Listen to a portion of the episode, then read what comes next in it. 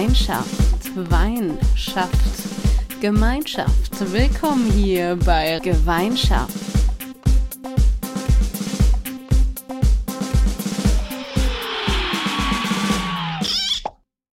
Hola und einen wunderschönen guten Abend. Hier begrüßt euch die Rosa und mit mir dabei sind die Clara und Sophie.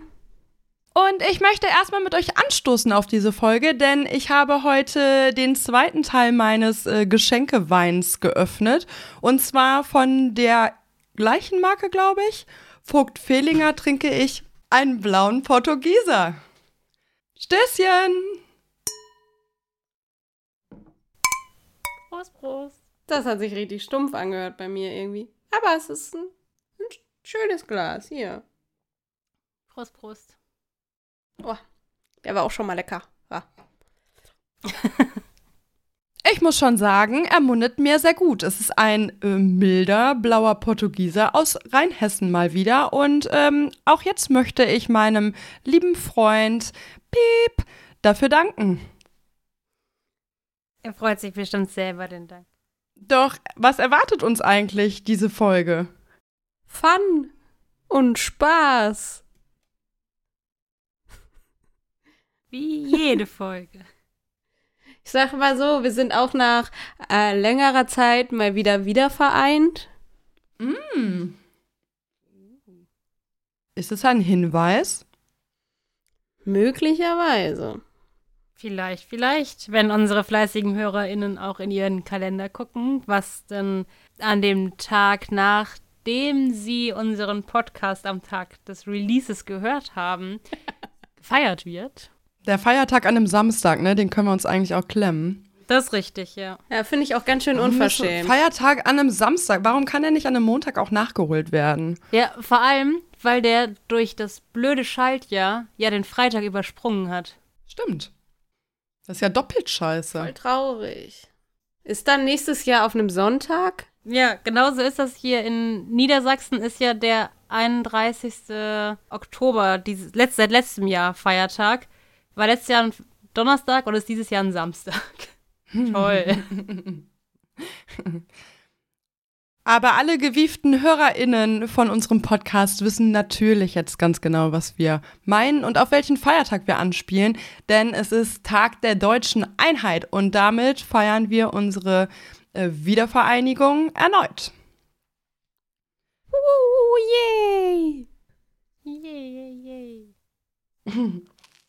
Diese pure Begeisterung. Auch zum äh, 30. Mal dieses Jahr. Oh, jetzt werd, wird's alt. Jetzt wird sie richtig alt. Stimmt. Das Jubiläum, Hey, ne? Ich will, ich will ja nichts sagen, ne? Aber ich habe ein paar Tage na danach genau den gleichen Geburtstag. Ja, ich weiß. Ja, sorry, ey, ich hatte echt einen stressigen Tag. Ich bin heute noch nicht auf meiner Höhe. Mm, Aber ich freue mich sehr. Vor allen Dingen auf deine auf meinen Party. Geburtstag oder auf die Wiedervereinigung? Wisst ihr, wer noch Geburtstag hat? Nämlich Mahatma Gandhi im Jahr 1869 am 2. Oktober. Übergänge kann ich. Wenn der noch Geburtstag feiert, dann ist der alt. ja, dann wäre er jetzt, ich sag mal, schlappe 151. Ich finde, das ist nicht schlecht. Krasser Typ. Auf jeden Fall. Wisst ihr denn auch, wofür der bekannt war? Oder ist? Für das Karnevalslied. Mahatma Glück, Mahatma Pech, Mahatma Kandi. Man weiß im Leben nie so genau, was kann die. Die ganze Wahrheit kennt noch nicht mal der Computer. Kann man versuchen oder eher Kamasutra. Ah, nee, kann man vergessen oder eher Kamasutra, Entschuldigung. Ja, ich glaube, das muss noch üben. Ja. Aber ich habe ja Zeit, fällt ja aus dieses Jahr. Ich kann jetzt nicht mehr weitermachen, ich bin nur geschockt. Warum? Weil du einmal nicht mitsingen konntest. Was war denn das? Ja. Begründeterweise. Nee, nee, nee, nee, nee, nee, nee. Aber jetzt mal Butter bei der Fische, Sophie. Ich glaube nicht, dass das Lied zum 151 Jahre alt ist und dass äh, die einzige Leistung, die Mahatma Gandhi gebracht hat, in dem Refrain dieses wunderschönen Karnevalslieds zu sein, oder? Nein, er war nämlich unter anderem ein indischer Rechtsanwalt, Publizist, Morallehrer, Asket und Pazifist, der zum geistigen und politischen Anführer der indischen Unabhängigkeitsbewegung wurde. Ihm sollte sogar der Friedensnobelpreis verliehen werden, aber er verstarb in dem Jahr. Und zu seinen Ehren und symbolisch wurde dann in diesem Jahr äh, kein Friedensnobelpreis vergeben, weil die ja immer nur an lebende Menschen vergeben werden und nicht posthum verliehen. Er wird häufig im Zusammenhang mit Nelson Mandela und Martin Luther für sein herausragendes Engagement im Sinne der Freiheitskämpfe und gegen Unterdrückung und soziale Ungerechtigkeit genannt und ist äh, immer für den gewaltfreien Widerstand und zivilen Ungehorsam eingetreten, um Ziel zu erreichen. Und das finde ich schlägt eine schöne Brücke dahin, äh, was am 3. Oktober beziehungsweise vor dem 3. Oktober alles so passiert ist. Das ist ja noch, noch ein bisschen spannender, wie ich finde. Das stimmt. Aber ich habe eine kurze Frage. Martin Luther oder Martin Luther King? Ja, natürlich Martin Luther King. Aber Martin Luther, ich, ich bin halt, ich bin in der Nähe von, von, von den Niederlanden aufgewachsen und die alten Calvinisten und ich, wir sind da schon oft unterwegs gewesen gemeinsam. Ja, ja, ja. Deswegen ist Martin Luther auch mein King, so. Klar. Entschuldigung. Ja, das macht Sinn. Ja, ja, aber ich kann das äh, schon verstehen. Also ich musste mich tatsächlich über einen kleinen Schwenk äh, zu machen, der mir bei Martin Luther einfällt. Äh, gestern mal wieder sehr über die katholische Kirche aufregen, weil ja gerade diese komische Bischofskonferenz von der katholischen Kirche in Deutschland ist, in der es darum ging, ob die Kirche nicht langsam bereit sein könnte, dass auch Frauen Bischöfe werden können. What? Auch bei den Katholiken. Äh, ja, nee. Es hat ja irgendwann mal ein Papst gesagt. Personalmangel. Nee, nee, also es wird auch nicht passieren, weil es hat ja vor 25 Jahren ein Papst gesagt, dass sie zwar vor Gott gleich sind, aber eben unterschiedliche Aufgaben haben, Männer und Frauen. Und da gehört eben äh, die Aufgabe des Bischofs sein nicht dazu. Und generell sind immer noch der Ansicht, dass Gleichheit vor Gott nicht die Gleichheit und die gleichen Rechte auch auf der Welt bedeutet. Und deswegen äh, eben jeder seiner Aufgabe und jede ihrer Aufgabe nachkommen soll und Frauen weiter keine Bischöfe sein sollten. Und als dann der Vorsitzende von dieser Bischofskonferenz, ich habe seinen Namen leider vergessen, ich wollte ihn mir eigentlich merken, von der Moderatorin vom Deutschlandfunk, die ein Interview mit ihm darüber geführt hat, gefragt wurde, ob er sich denn selbst als Feminist bezeichnen würde, hat er ganz klar gesagt, nein, das würde zu weit gehen. ah, Dabei könnten ja. wir äh, hervorragend mit unseren schmalen Händen Hostien verteilen. Wie dumm eigentlich. Das stimmt. Das machen doch Bischöfe, oder? Aber nun ja. Ja, auch. Bestimmt. Pfarrer innen. Gibt es nicht auch PfarrerInnen? Das ist aber wieder evangelisch. Bei den Evangelien. Ja. Genau. Ja, genau. Aber es ist jetzt äh, in der Überlegung, ob Frauen Diakoninnen werden können. äh, bei den Katholiken auch. Und das sind halt so, also der, so kenne ich das zumindest, der Diakon ist halt so die helfende Hand vom Pfarrer. Also ja, natürlich. Die Assistenz. Wir machen ja auch immer die Scheiße. Ja, ey. Assistenzjobs können Frauen richtig gut, habe ich gehört. Dafür sind wir mhm. wie gemacht.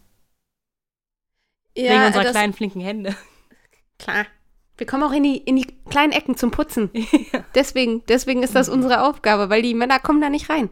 Das ist doch ganz logisch. Ja, und diese ganzen Kerzenständer und so, die du in der Kirche immer hast, die haben ja so ganz viele kleine Löcher. Da musst du ja mit kleinen Händen putzen. Ja, sind einfach filigrane Sachen. So, ich möchte jetzt aber noch mal einen kurzen relevanten inhaltlichen Punkt bringen. und zwar habe ich zu dem Thema auch irgendwann mal eine, ich glaube, eine Doku gesehen. Es ist schon ein bisschen was her und das waren auf jeden Fall mehrere Frauen, die auch gerne in der Kirche aktive Rollen einnehmen wollten, denen das verwehrt geblieben ist. Und dann haben die gesagt, okay, wenn ihr uns nicht äh, auch da irgendwie Zugang gebt, dann entziehen wir euch jetzt komplett unsere unser Engagement. Und das ist ja eigentlich der richtige Weg, zu sagen irgendwie so, ja, wenn ihr uns nicht wollt und wenn ihr uns nicht die Möglichkeiten bietet, die wir genauso verdienen wie ihr, dann machen wir die ganze Kackarbeit nämlich auch nicht mehr. Stimmt. Und ich würde sagen, Girls, macht mal mehr. Ihr könnt ja immer noch zu Hause beten, ne? Aber tragt den Typen nicht die Bücher hinterher oder so. Weil Ja. das ganze System baut ja darauf auf. Ne? Ja, und es sind halt auch immer Frauen. Also bei mir so im äh, hier Kommunionsunterricht und in allem, was irgendwie von der Kirche gemacht wurde, irgendwelche Fahrfeste oder so, da waren immer die Frauen, die, die das alles organisiert haben. Also ich glaube, wir hatten keinen einzigen ehrenamtlichen Kommunionslehrer, der die Kids darauf vorbereitet hat, zur Kommunion zu gehen. Das waren alles irgendwelche Mütter. Ja, und wenn dann mal die Kirche merkt, was da für ein Potenzial hintersteckt und was das auch für ein Verlust ist, wenn die die Frauen jetzt so minder abspeisen wollen und die dann jetzt mal sagen, nö, das lassen wir nicht mehr mit uns machen, ich glaube, dann wird da schneller ein Umdenken stattfinden. Ist ja ein bisschen wie ein Streik. Die, die katholischen Girls gehen in den Streik. Ich find's richtig gut. Ich würde mit den Feuertonnen anzünden. Hier, sie könnten ja auch friedliche Demonstrationen anstoßen. Oder in einen Hungerstreik gehen? Oder auch das. Ja, ziviler Ungehorsam. Einfach mal so Satanistenkreuze. Wow. Einfach alle Kreuze der Kirche umdrehen. Das ist aber wirklich ungehorsam. Und, oder den ganzen geweihten Wein saufen. Das mache ich nämlich jetzt. jo. Apropos. Das klingt gut. Stößchen. Prost. Oder Amen oder so. Ja, ja, Ave Maria. Praise the Lord. Nee, über Kirche, da fällt mir auch gar nichts mehr zu ein. Ich habe eigentlich gedacht, mh, dass sie das alles machen, weil sie halt äh, nicht mehr genug Leute haben. Ne? War nicht auch eine Diskussion über das Zölibat? Ob die das noch machen sollen müssen? Wie auch immer. Weil irgendwie zu viele Jungs auch gesagt haben, ihr könnt mich mal am Arsch lecken, so. Das ist ja auch so ein Katholikending wieder, ne? Hm. Ja, da ist der, aber glaube ich, das Problem, das äh, Erbrecht. Weil wenn die dann Kinder haben und dann den Kindern etwas vererben, geht der Besitz ja dann in die Familie und an die Kinder und nicht zurück an die Kirche. Und das ist ja so deren Taktik. Die Leute haben keine Kinder, deswegen geht alles Ersparte und alle Reichtümer und alles an Eigentum dann einfach an die Kirche zurück. Ah. Hä, nein. Die dürfen keine Kinder und keine Familie haben, weil sie niemand anders lieben sollen, außer ihren Gott. Natürlich, das hat nie was mit Geld zu tun. Nichts auf dieser Welt hat mit Geld zu tun. Ja, aber tatsächlich wurde auch in dem, äh, also von gestern in Deutschlandfunk der Tag war das, und da wurde auch darüber gesprochen, dass das, äh, also dass Frauen keine Bischöfinnen sein dürfen, weil das wohl irgendwie eine Auslegung äh, von der Bibel ist, obwohl niemand diesen Passus findet, dass Frauen das nicht dürfen. und dass sich ja auch aufgrund der Auslegung der Bibel äh, auf das Zölibat geeinigt wurde. Man die Bibel aber auch auslegen könnte, dass eben äh, man keinen weltlichen Besitz haben sollte. Und das ein bisschen fraglich ist, was da rausgepickt wurde. Das nehmen wir für unsere Angestellten hier auf der Erde und das nicht. Geld dürfen sie haben, Liebe nicht. Hier, Hashtag Tebatzt van Elst, war das nicht der Typ mit dem sehr ähm, ausschweifenden Badezimmer und Exakt, ja. Etc. pp? Also, ich weiß nicht, was du daran ausschweifend findest, meinst genauso. Also ich möchte noch einen guten Wortwitz kurz einwerfen. Erwachsenenwohnung. Ich da möchte wurden erstmal die goldenen mit Diamanten besetzten Wasserhähne gekauft. jetzt aber los hier. Ich möchte sagen, die haben die Bibel nicht nur ausgelegt, sondern auch verlegt. Der Lacher kam zu spät. Ich kann das schneiden. Oder es ist dieses Internetgate in Düsseldorf. Mhm. Wahrscheinlich. Ach ja. Ja, das finde ich ja generell so schön an solchen Schriften. Ja, aber wenn wir beim Kapitalismus sind, sind wir ja auch eigentlich gar nicht so weit weg bei dem, worüber wir uns heute unterhalten wollen, oder? Möchtest du etwa nach 20 Minuten zum tatsächlichen Thema der Folge kommen? Na, wir haben ja schon über Mahatma Mahatma Gandhi gesprochen. Da übrigens auch noch eine kleine Empfehlung, äh, eine Buchempfehlung von dem Neffen von Mahatma, Gen Magan Mahatma Gandhi. Wut ist ein Geschenk.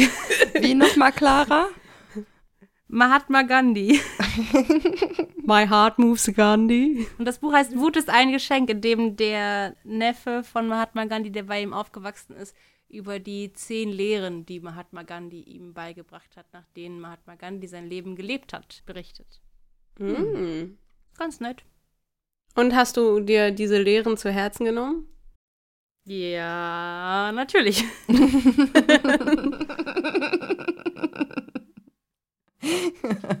es ist nicht so einfach. Okay. Aber zu Herzen nehmen und wirklich durchführen sind ja auch zwei Paar Schuhe, ne? Ja, das auch. Das ist korrekt. That is correct. Genau, aber jetzt, wo wir so viel über den Kapitalismus und die in der Kirche durch Kapitalismus getriebenen Entscheidungen gesprochen haben, würde ich tatsächlich direkt zu unserer ersten Sprachnachricht dieser Folge kommen. Aha, wen hast du uns mitgebracht? Ich habe uns unsere Freundin Reni mitgebracht und Reni ist äh, ein Kind des Ostens, Mm. sage ich jetzt mal. Und ähm, war schon auf der Welt, als die Wiedervereinigung passierte von Ost- und Westdeutschland und berichtet uns so ein bisschen darüber, zum einen, wie das denn für die Menschen aus Ostdeutschland war, aus der ehemaligen DDR war, von einem Tag auf den anderen aus einem kommunistischen System in ein kapitalistisches zu kommen und was für Auswirkungen wir da heute noch haben. Und los. Also, mein Name ist Reni, ich bin ähm, Gewerkschaftssekretärin und ich wohne oder bin groß geworden in Premnitz. Das ist ähm, eine Chemiefaserstadt im Osten gewesen. Ich bin jetzt 38 Jahre alt, also ich war noch sehr klein, als die Wende gewesen ist. Allerdings kann ich mich daran ziemlich genau erinnern, denn das Ganze hat meine Kindheit ja geprägt. Und natürlich auch mein Erwachsenwerden. Ähm, zum Abend selbst, also zum 9. November, da habe ich auch spezifische Erinnerungen dran. Äh, meine Eltern waren nämlich zum Beispiel gar nicht äh, bei uns zu Hause, aber die ganze Verwandtschaft ist natürlich gekommen, weil alle total überrascht waren und alle natürlich aufgeregt und nicht wussten, was passierte und alle das nur im Fernsehen gesehen haben. Also alle haben sich bei uns zu Hause gesammelt. Meine Eltern waren nicht da. Meine Eltern hatten damals noch eine Tante in Berlin ähm, aus ärmlichen Verhältnissen, aber doch Verwandtschaft und da mussten, äh, waren sie auf Westbesuch äh, sozusagen. Und ähm, dann haben sie aber auch äh, kein Radio im Auto gehabt, also in einem kleinen Trabi und sind dann zurückgekommen. Das war ja damals eine riesige Strecke rund um Berlin. Berlin ja war ja mit der Mauer und abgegrenzt.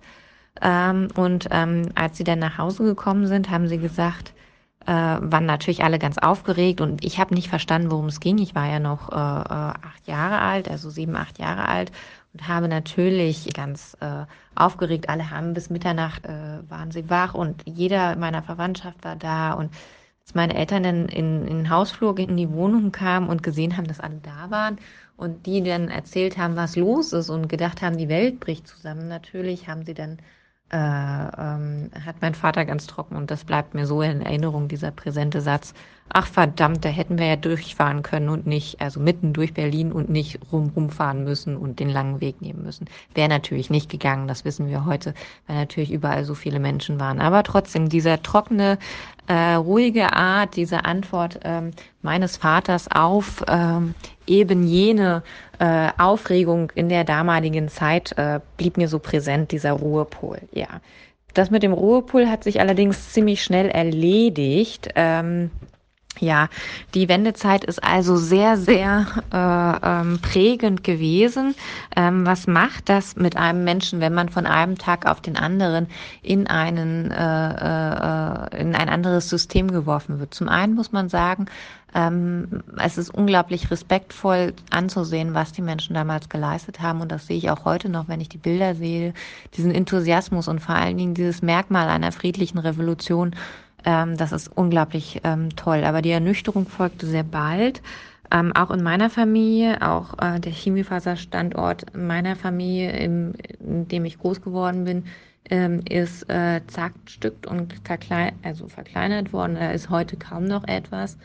Ähm, entsprechend ähm, stellte sich sehr schnell ähm, äh, Massenarbeitslosigkeit ein und Existenzängste haben sich äh, ja prägend für meine Generation entwickelt. Soll heißen, das erste Mal überhaupt äh, mit Angst konfrontiert zu werden, dass man nicht weiß, wie man seine Familie ernährt, ob man morgen noch eine Wohnung hat.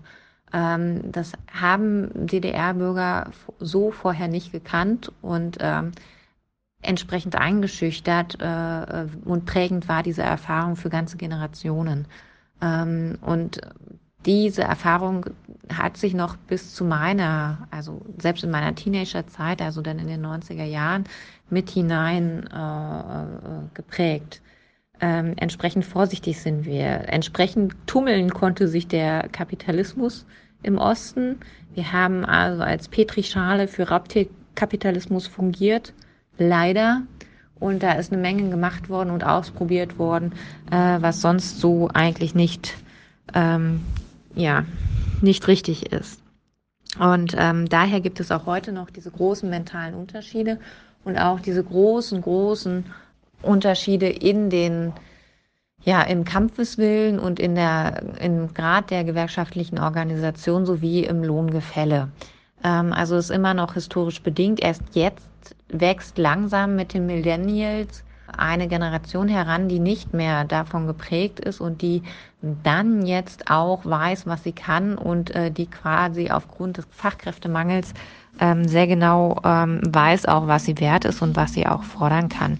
Ähm, zum Großteil jung, weiblich und gut ausgebildet. Gut. Ähm, und von daher sind die, die Lebensunterschiede immer noch sehr groß.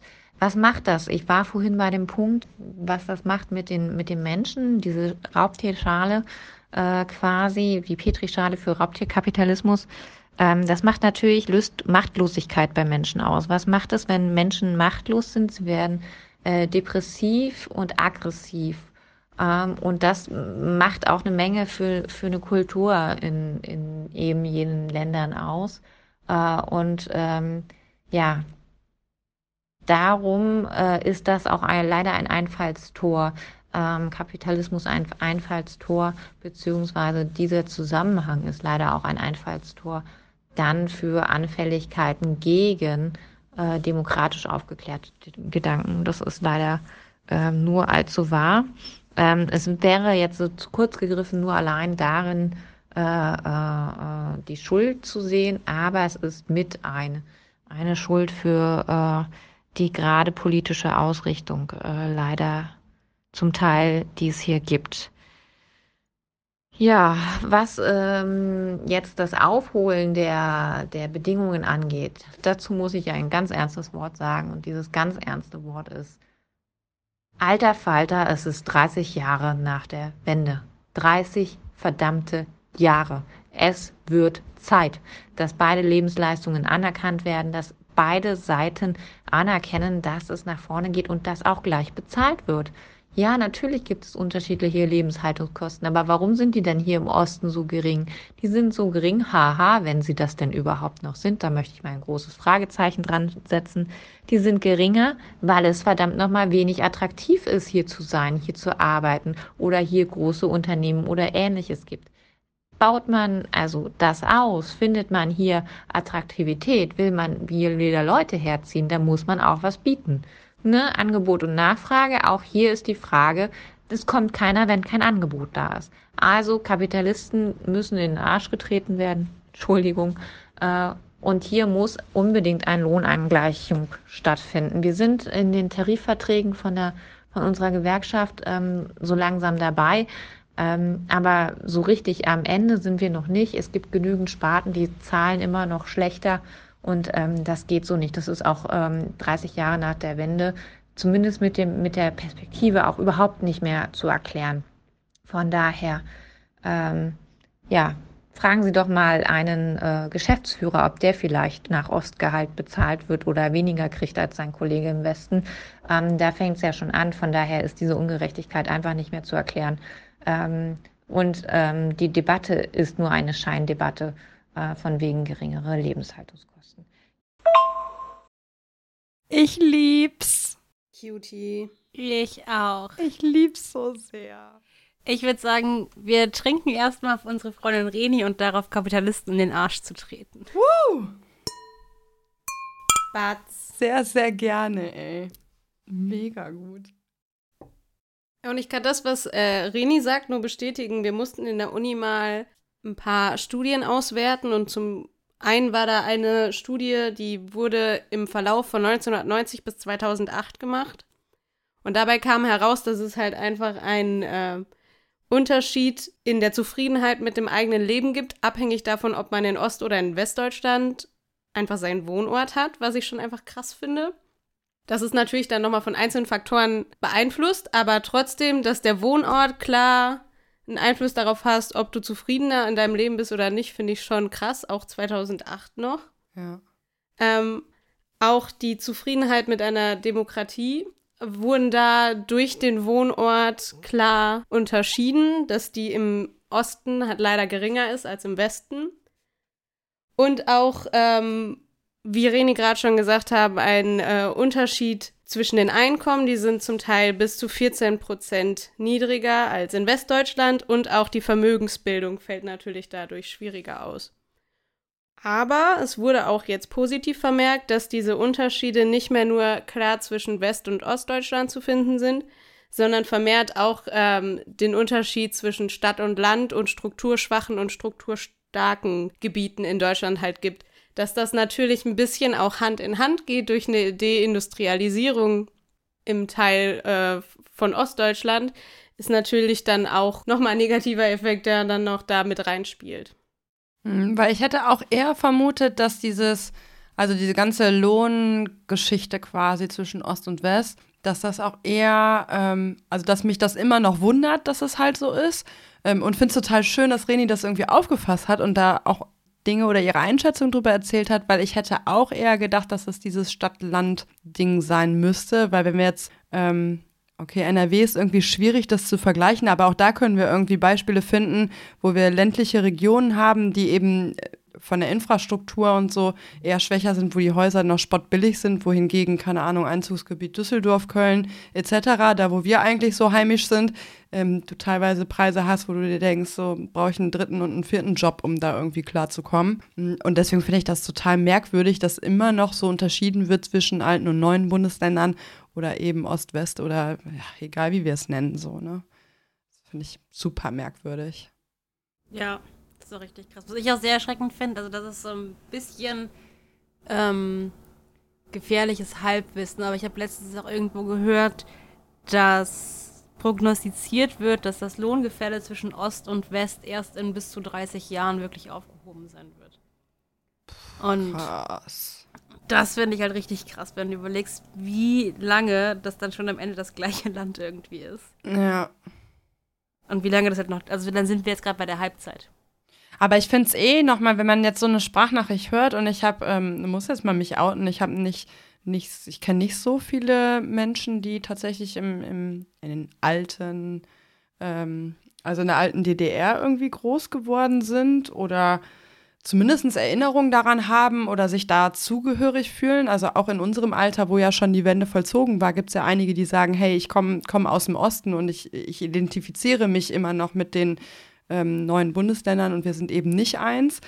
Ähm, dass ich das einfach total krass finde, wie, wie Reni eben auch erzählt hat, mit ähm, dass Arbeitslosigkeit und Existenzängste so krass bestimmt waren für Entwicklung und für Perspektiven und ähm, das Ja. einfach Gefühle sind, die ich überhaupt nicht an, an mir kenne oder auch an meiner Peer Group, mit der ich mich so um, umgebe. Ne? Jetzt Mhm. meine ich, sind wir alle sehr westlich ähm, verankert, aber trotzdem irgendwie ist es merkwürdig für mich. Ja, ist es auch. Ja, und ja auch für die Menschen dann ja auch noch mal krasser. Also wenn du irgendwie so im kapitalistischen System aufgewachsen bist, dann weißt du also, es kann passieren, dass dein Unternehmen abwandert oder dass du dann auf einmal keine Beschäftigung mehr hast aus irgendeinem Grund, weil gerade ja bei uns in der Generation, Generation Befristung.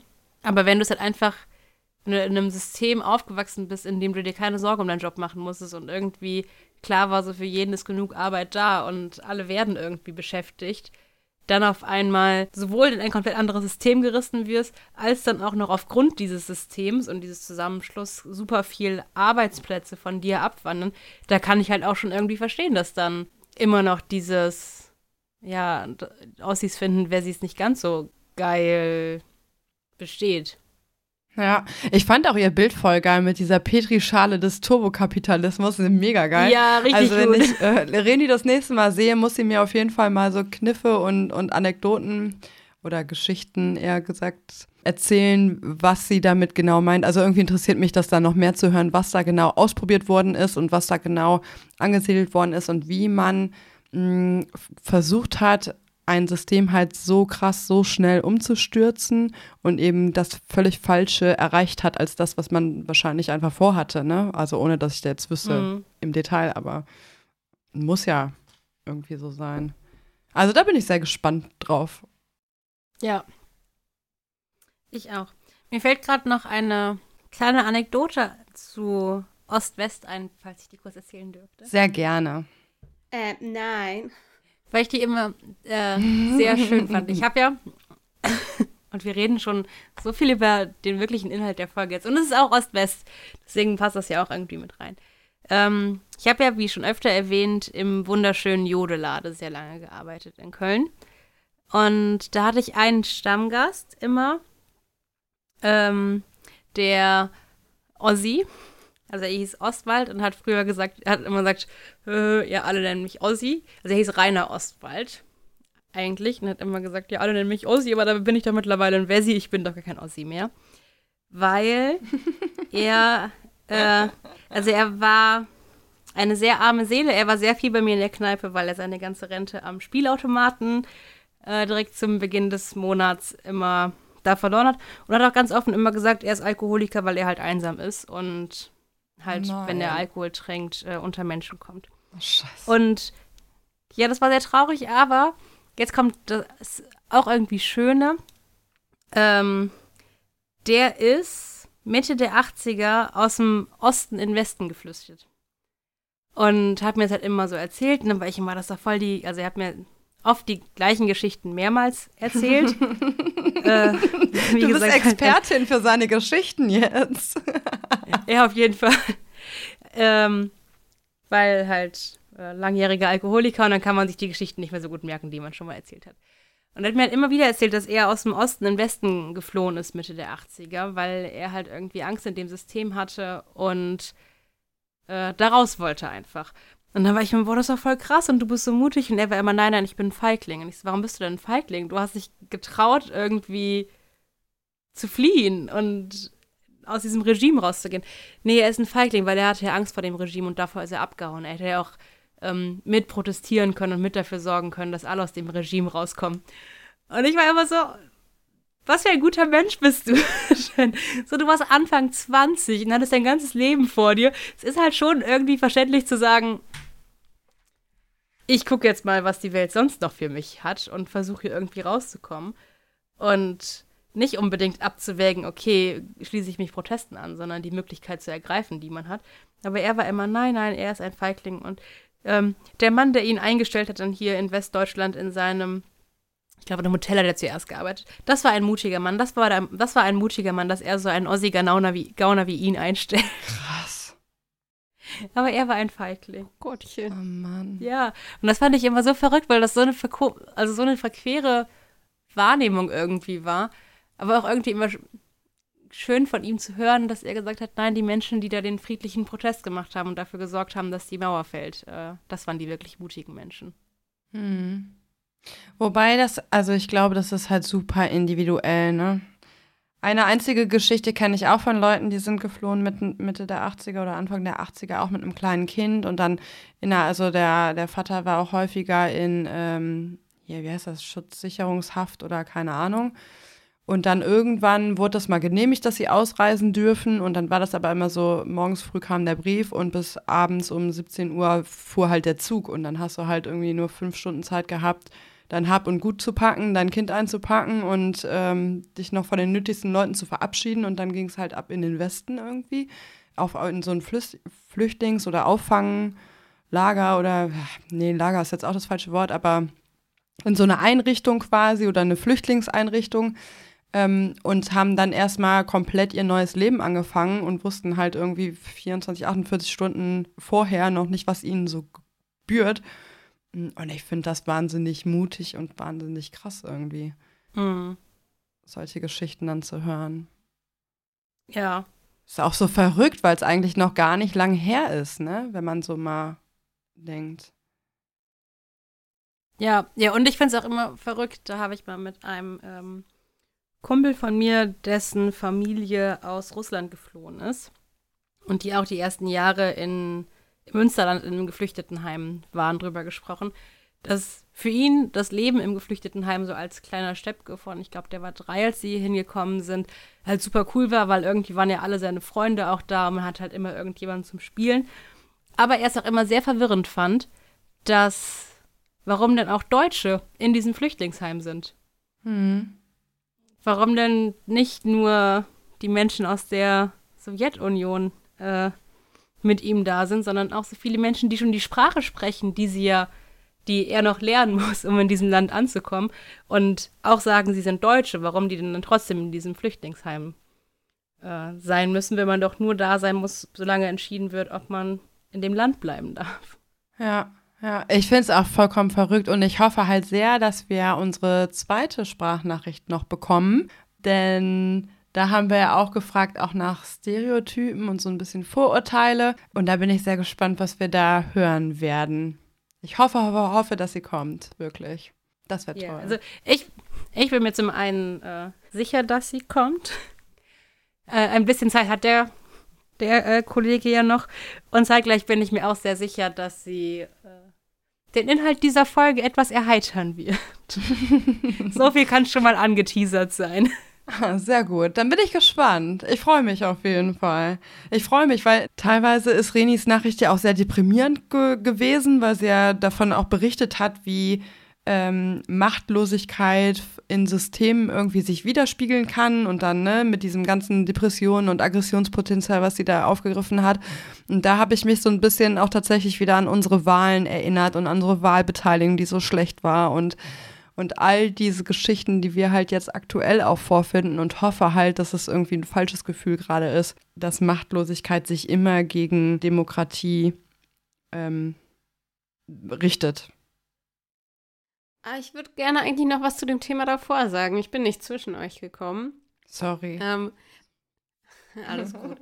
ähm, weil die Argumentation, äh, der Feigling zu sein, wenn man geht, habe ich halt schon auch aus der anderen Perspektive gehört, dass mir Leute gesagt haben, mit denen ich dann äh, sehr lange Diskussionen geführt habe, dass sie es feige von den Flüchtenden finden, beispielsweise ähm, aus Syrien wegzugehen, anstatt da zu bleiben und sich dafür einzusetzen, dass sie da ein besseres Leben haben.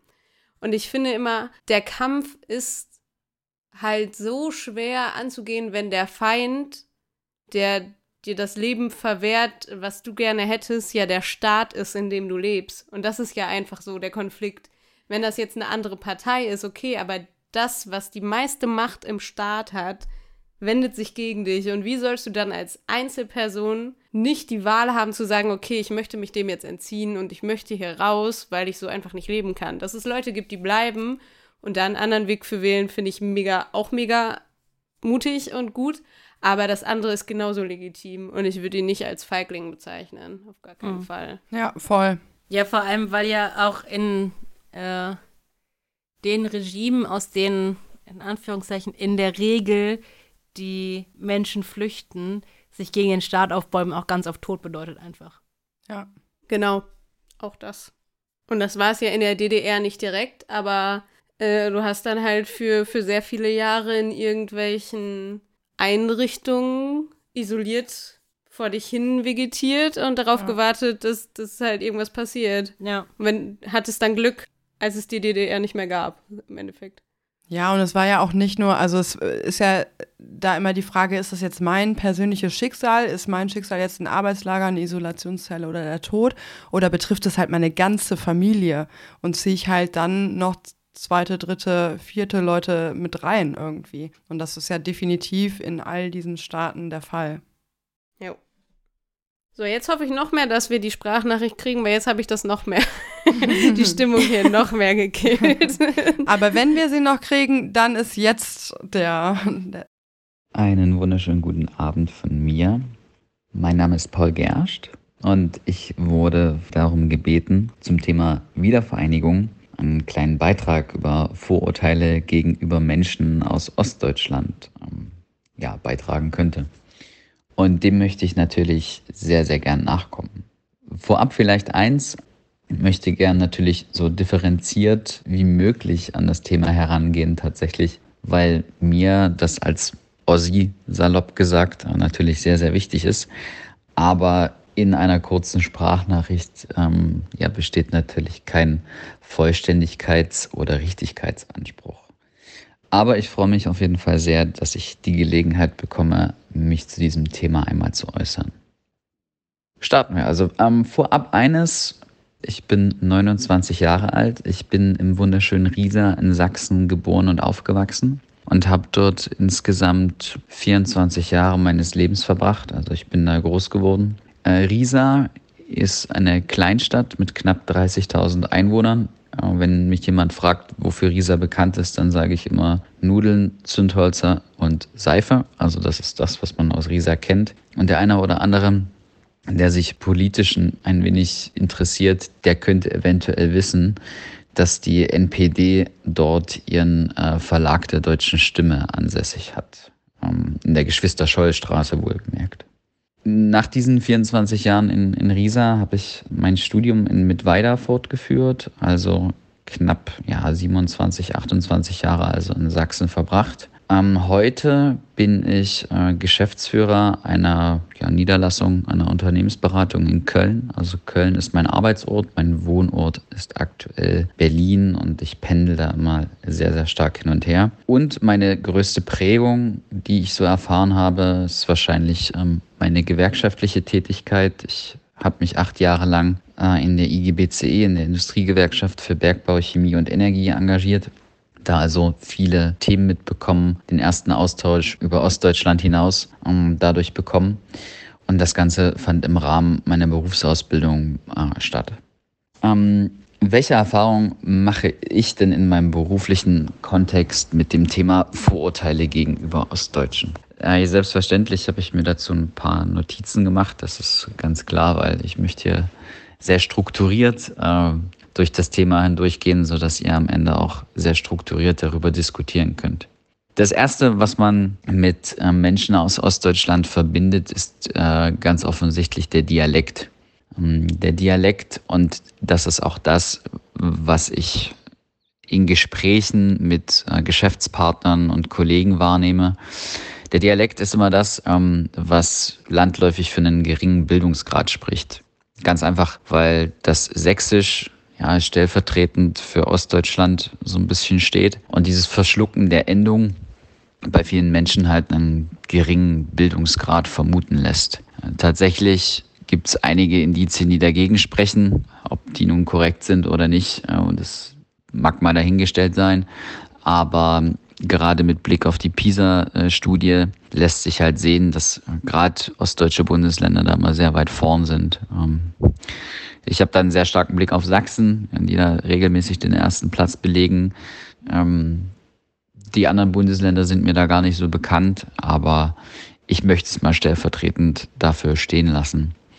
Ähm, stimmt denn dieses Vorurteil? Ja, ähm, ich glaube, dass ein Bildungsgrad immer eine sehr individuelle Geschichte ist. Natürlich spielt da das Bildungssystem des jeweiligen Bundeslandes irgendwo äh, eine gewisse Rolle, aber nur wegen des Dialektes ähm, einen geringen Bildungsgrad vermuten zu lassen, halte ich für falsch. Ich persönlich bin jetzt in der geschäftsführenden Rolle, ähm, deswegen ist das halt auch ein Gegenbeispiel, aber ist halt eine individuelle Geschichte. Ja. Ähm, tatsächlich nehme ich in den Medien auch ein, ein zweites Vorurteil wahr und das ist vielleicht das, womit die meisten Menschen aus Ostdeutschland äh, zu kämpfen haben. Und das ist diese Zugewandtheit ähm, zum recht, rechtsextremen Meinungsspektrum. Manche gehen vielleicht auch so weit zu sagen, ja, ähm, die Ossis sind alle Nazis. Und wenn ich diesen Satz so ausspreche, dann ist der sicherlich bei dem einen oder anderen im Freundeskreis schon mal gefallen. Ähm, das ist natürlich Ich sage das ganz genau so, wie ich denke, das ist Bullshit. Ja. Wahrscheinlich ist das aber ähm, begründet und da will ich nicht in eine Rechtfertigung gehen, sondern ähm, einen Gedankenanstoß geben, was vielleicht die Problematik ist, dass wir heute, knapp 30 Jahre nach einer äh, Wende, immer noch über Ost und West diskutieren, ähm, ist halt die Aufarbeitung der damaligen Wendezeit. Das ist eine Thematik, die, als ich groß geworden bin, nie so wirklich diskutiert wurde, ähm, die aber immer mehr an Relevanz gewinnt und wodurch sich auch viele Vorurteile äh, begründen lassen. Beispiel, also quasi das, das dritte Vorurteil, wenn man so will, nämlich die Faulheit von Ossis. Ganz, ganz häufig begegnen mir Aussagen wie, ja, ähm, Westdeutsche bezahlen halt den Soli ähm, und finanzieren äh, die Renten äh, von äh, Ostdeutschen. Ostdeutsche sind generell fauler als Westdeutsche. Also das ist mir schon sehr, sehr häufig begegnet. Ähm, lassen wir uns aber mal ähm, so einen Blick auf die Fakten äh, gönnen. Es ist so, dass in Ostdeutschland die Tarifbindung ähm, am geringsten ist, was äh, einhergeht mit einer längeren Wochenarbeitszeit. Da würde ich schon mal den ersten Hebel ansetzen, zu sagen, ja, faul nicht unbedingt. Weiterhin ist es so, dass natürlich aus äh, wie, wie meine Eltern so schön sagen, aus DDR-Zeiten, äh, natürlich ja viele, ähm, viele Dinge zu erledigen waren, um irgendwie eine wirtschaftliche Angleichung zwischen Osten und Westen halt äh, zu erreichen. Das gibt's bis heute nicht, aber die Lebensleistung von ostdeutschen Menschen sollte genauso äh, Anerkennung finden. Und ähm, das geht, kommt mir halt manchmal ein bisschen zu kurz. Das spiegelt sich beispielsweise auch im Rentenniveau ab und in einer weiteren Tatsache, nämlich dass gerade in Ostdeutschland das Beschäftigungsverhältnis in Familien häufig so gestrickt ist, dass sowohl Ehemann und Ehefrau äh, erwerbstätig sind. Ich kenne viele Familien ähm, aus Westdeutschland, bei denen häufig nur der Ehemann derjenige war, der da erwerbstätig war. Ob das die Regel ist, das weiß ich nicht. Ähm, aber es ist auf jeden Fall ja, der Erfahrungswert, den ich habe und der halt im krassen Unterschied steht zu dem, was ich aus meiner eigenen Jugend kenne. Meine Familie selbst ähm, war auch immer so gestrickt, äh, dass sowohl Mutter und als, als auch Vater ähm, erwerbstätig waren und das möchte ich dann auch als letztes Argument für das Thema Faulheit und ja, ja, ja, Faulheit, lassen wir es als Faulheit stehen. Ähm, als Gegenargument dagegen halten möchte. Ein letztes Argument, weil natürlich soll meine Nachricht nicht ausufern, ist das Thema Offenheit gegenüber Neuem, gegenüber Andersartigem. Damit meine ich sowohl Veränderungsprozesse, die ja mit Zuwanderung einhergehen, als auch mit Veränderungsprozessen im politischen System. Häufig begegnet mir da das äh, Vorurteil, dass ähm, ostdeutsche Menschen Veränderungen gegenüber wenig aufgeschlossen sind. Und tatsächlich ist das ein Vorurteil, was ich aus meinem Erfahrungswert halt durchaus bestätigen würde. Allerdings mit Einschränkungen. Denn man muss immer differenzieren, wen man da vor sich hat. Ich würde behaupten, das ist ein Generationending. Die Generation, in der ich groß geworden bin, ist durchaus sehr, sehr zugewandt ähm, Veränderungen gegenüber, auch Neuem gegenüber. Wenn ich allerdings in meine Eltern- und Großelterngeneration gucke, ist das eher nicht der Fall. Jetzt habe ich, äh, ich glaube, vier Argumente aufgezählt und was ich zum Ende sagen möchte, das ist eher ein allgemeiner Appell. Ähm, wir befinden uns jetzt 30 Jahre nach, ähm, nach der Wende und ich persönlich bin 1991, also danach geboren und noch immer beschäftigt uns dieses Thema gesellschaftlich so enorm. Ich glaube, dass es uns einfach weiterhilft, wenn, äh, wenn man diese Differenzierung aufhebt, denn für mich hat es auch beruflich noch nie eine Rolle gespielt, woher ich kam, ob das äh, jetzt aus Ostdeutschland oder sonst wo war. Und ich würde mir einfach wünschen, dass wir diese Differenzierung irgendwann nicht mehr haben. Also ich denke jetzt mal 20 Jahre voraus, dann sind wir ein halbes Jahrhundert nach der Wendezeit. Und ehrlich gesagt möchte ich meinen Kindern, die sicherlich irgendwann mal entstehen werden, nicht erklären müssen, warum wir da Unterschiede zwischen Menschen in unserem Land machen. Ja, so viel äh, zu meinen Standpunkten. Sicherlich werden mir im Nachgang noch viele, viele andere Punkte einfallen. Vielen Dank für die Möglichkeit, ja, meine Standpunkte da ein bisschen verdeutlichen zu können. Und ich wünsche euch viel Spaß bei der weiteren Debatte. Das ist eine richtig deprimierende Folge. Nein, eigentlich nicht. Wiedervereinigung ist was Wunderschönes. Es ist wie Liebe. Okay, ist da jemand in Love? Meine Mutter hört das.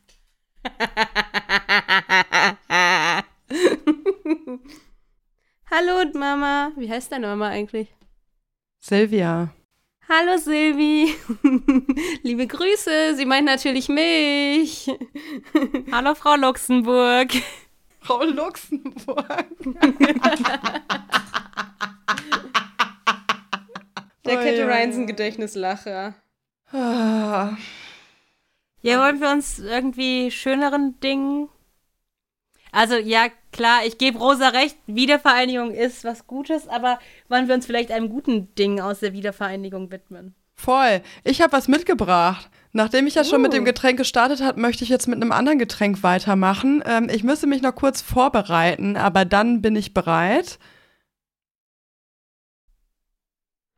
Hum, zum Fasna, Bavici Baba. Sama, Hamma, ha, Yamma, Das ist ja eine Wahnsinnswerbeunterbrechung hier. Here we go. ha, zum Fasna, Bavici Baba. Sama, Hamma, ha, Yamma. Okay, ich weiß nicht genau, was ich hier verpasst habe. Es scheint gut gewesen zu sein. Denn ich präsentiere euch heute das Folgengetränk. Und das Folgengetränk ist diesmal der Pfeffi. Denn man sagte mir, dass die Jugend aus Ostdeutschland nämlich diesen Pfeffi in die ganze Welt gebracht hat.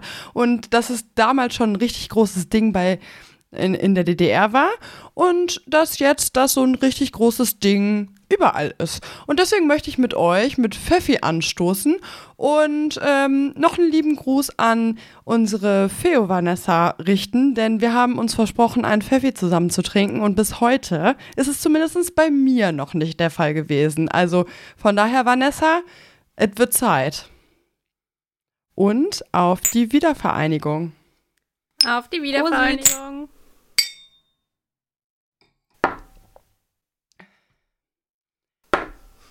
Geil, wie Zähne putzen, ey. Yummy, yummy, yummy. Riecht ihr das? Tatsächlich möchte ich, äh, ja, Wahnsinn. Ich weiß aber nicht, ob es mein Pfeffi ist, den ich rieche, oder dein Pfeffi, den ich rieche.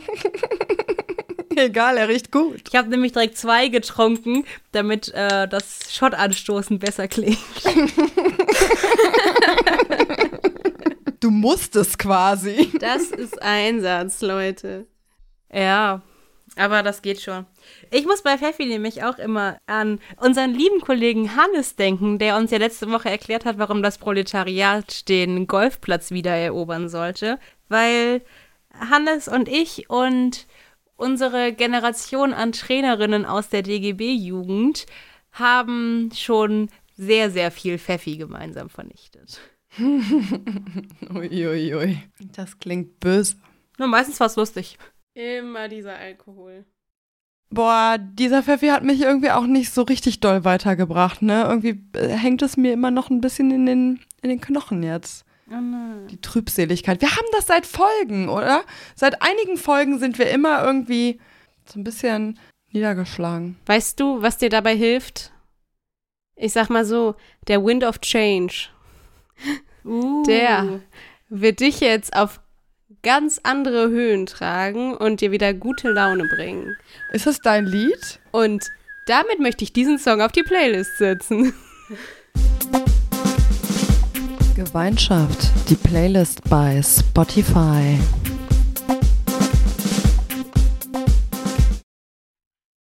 Na gut, dann hat sich der Wind gedreht. Soll, soll ich vielleicht auch das große Geheimnis aus irgendeiner der letzten Folgen lüften und mein Lied auf die Playlist setzen? Tu es. Yes. Mm, es heißt Vegan. Von Maria irgendwas. Habe ich wieder vergessen gerade ad hoc, aber ist das Eis vegan? I love it! I love it! I love it! Okay. Und es macht mir tatsächlich bessere Laune. Ja, guck. Gut, ich möchte weitermachen mit äh, Lieder für bessere Laune und ein bisschen auch auf die äh, Katholiken, über die wir am Anfang der Folge geredet haben, zurückkommen. und ein Lied auf die Playlist packen, bei dem ich mir schon länger dachte, das kann eigentlich nicht sein, dass äh, drei so gute Girls einen Podcast haben und eine Playlist dazu und das Lied noch nicht da drauf ist und eine sehr treue Zuhörerin mir auch mal gesagt hat, äh, hier Clara, wie kann das eigentlich sein, dass das Lied noch nicht da drauf ist? Ich hätte spätestens bei der Feminismusfolge fest damit gerechnet, jetzt kommt das Lied. Und liebe Laura, jetzt kommt das Lied. Und zwar packe ich Scheide von Julia Becker drauf. Sehr gute Wahl. Ich finde, die Zusammenstellung ist einfach überwältigend. Wind of Change, vegan und Scheide. Ich würde sagen, zwei am Thema vorbei, aber okay. Dafür für die gute Laune. Ja, genau. Und man könnte es auch so sehen, wenn endlich etwas changed, dann ist es vielleicht nicht mehr so schlimm, dass man eine Scheide hat. Dann hat man einfach vegane Scheiden. Klar. Können Scheiden nicht vegan sein? Wie war die Diskussion jetzt um, ob Muttermilch vegan ist? Sie ist vegan, weil sie nicht von, mit Tierleid produziert wird und die Frau das ja freiwillig abgibt. Das gleiche gilt auch für Sperma. Danke, Clara. Danke. Gerne, gerne, gerne. Jetzt sind wir richtig tief im Thema drin. Ich fühl's. Mm. Was fehlt uns denn jetzt noch? Nur noch, nur noch den Merch? I think so. Wenn ich hier auf meine kleine Liste gucke, fehlt uns noch eine Sprachnachricht. Ja, die bauen wir ja ein. Mm. Ja. Sonst haben alle Parts bei mir kleine Nikolaushäuschen. Das ist nämlich heute das Zeichen dafür, dass wir darüber gesprochen haben. Ist es schon so spät? Äh, ich kann ja trotzdem mit dem Merch weitermachen, weil ähm, der ist heute angelehnt an unsere gute Sprachnachricht von der guten Reni. Ich mache kurz unseren Jingle am besten. Moment. Gib mir das M, gib mir das E, gib mir das R, gib mir das C, gib mir das H, H, H. Merch. I love it. Ich habe immer noch nichts für den Drink des Tages und für. ja, aber Sophie, streng dich doch mal an. Dann können wir daraus auch einen geilen Jingle ba basteln. Ich muss, es, es muss halt einfach flowen. Ich kann das nicht einfach so. Das, es muss über mich kommen. Sophie, du könntest den ähm, hier Highschool Musical Song, dieses What time is it? It's summertime. It's our vacation. Umdichten. What drink it is? What drink is Das it? check ich auch nicht. It's our drink. Oh, Ich kenne nur. Klang Ah, das the We're all in this together. Rosa, du bist krass textsicher. Das ist von High School Musical 2. We're all in this drink together. Mm, mm, mm. Vor allen Dingen mit dem Gerätchen die ganze Zeit in der Hand. Der Weinöffner ist äh, fest etabliert in meinem heutigen Outfit hier. Okay. Äh, naja, das Nein, du, es wird der Tag 2 kommen, in dem halt dein so Daumen so einen einfach Song, ein die über, Flaschenöffner ist? über Urlaub.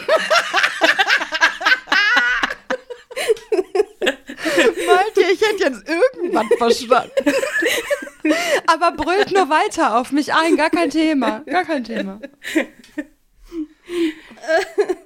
Oh, Rosa, dass du so hinten dran hängst mit deinem Video, ist so verwirrend. Du hast gerade, als du gelacht hast, in meinem Video den Weinöffner in die Kamera gehalten.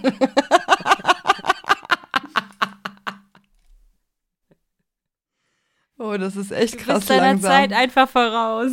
Mhm. Glaskugelprinzip. Ich weiß alles. Ich kann alles. Und ich erzähle euch jetzt den Merch. Der Merch dieser Woche ist nämlich angelehnt an Renis, ich glaube, besten Satz, nämlich, dass wir den Kapitalisten gehörig in den Arsch treten wollen, möchte ich, dass wir ein Gemeinschaftsmerch haben, der ähm, ein Badelatschen ist. Weil ich finde, damit kann man ziemlich gut Leute verprügeln oder in den Arsch treten oder eben auch damit baden gehen. Das ist so ein Allzweckwaffe mal wieder. Und ich finde, das kann man mal gut machen, für uns Gemeinschaftsbadelatschen einführen, die unkaputtbar sind. Übrigens mit Fußbett. Etwa eine Solilette. Kann man oben drauf schreiben, Kick Capitalism? Ja, oder Solilette. Oder Kick Capitalism. Oder mehr Wein. Oder man könnte ähm, ja auch verschiedene Botschaften machen. Man kann ja auf unter den linken Fuß äh, Solilette, dass das so im Sand, dann, wenn man die am Strand hat, draufsteht. Und am rechten Fuß Kick Capitalism. Und dann steht das da und oben Gemeinschaft. Oh, wenn man in den Po tritt mit rechts, dann hat der das am Po oder die. Genau. Oder ja. Also dann, dann müssten wir halt mehrere Ausfertigungen anfertigen lassen, weil ich bin halt eine Linksfüßlerin. Ich würde halt eher mit dem linken Fuß treten. Das heißt, ich muss entweder im Entengang immer laufen oder wir machen Linksfüßler Sonderanfertigung. ah, mir gefällt der Entengang eigentlich ganz gut.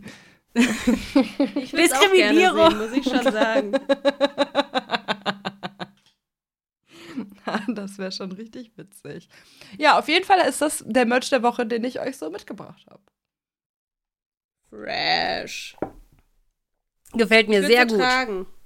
Meine Adiletten sind Ich auch. langsam uff. Ja, Meine sind noch ganz fresh, aber ich würde die auch tauschen. Mm, Ich habe ja zwei Paar. Man weiß ja nie. Wie eine gute Frau hat habe ich sehr viele Paar Schuhe und Adiletten und alles. So, ich dachte, eine gute Frau muss man tauschen. Also braucht man braucht eine gute Frau reicht nicht, man braucht zwei. Das denkt sich die Kirche halt auch immer. Boah, scheiße, ey. Vielleicht bin ich auch einfach, vielleicht ist heute auch einfach nicht mein Tag so. Wir können das akzeptieren, das ist auch schon voll, vollkommen in Ordnung. Aber es könnte natürlich sein, dass deswegen die Kirche äh, keine Frauen in ihre Ämter reinlässt, damit die ihr Kapital weiter anhäufen können, weil sie Angst haben, dass Frauen, wie Frauen das eben tun, immer ganz, ganz viele Schuhe und Klamotten kaufen und alles zweimal kaufen. Und dann gibt es nichts mehr zum Vererben, was man der Kirche weitergeben könnte, weil alles ausgegeben ist. Oh Mädels, ich weiß wirklich gar nicht, was ich am Sonntag zur Messe anziehen soll. Also ich glaube, da muss ich noch mal shoppen gehen. Das Lila, das speist sich momentan so richtig mit meiner Haarfarbe. Moment, die, die Osterrobe, oh, da muss ich, ja, da sieht man ja die Schuhe. Nee, nee, also zu der Osterrobe, da kann ich die von letzter Woche nicht anziehen. Das geht gar nicht, wirklich gar nicht. Ja.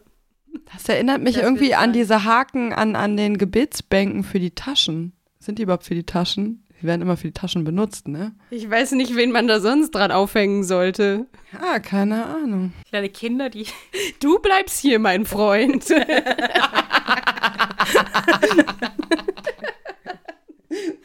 Ui, ui, ui.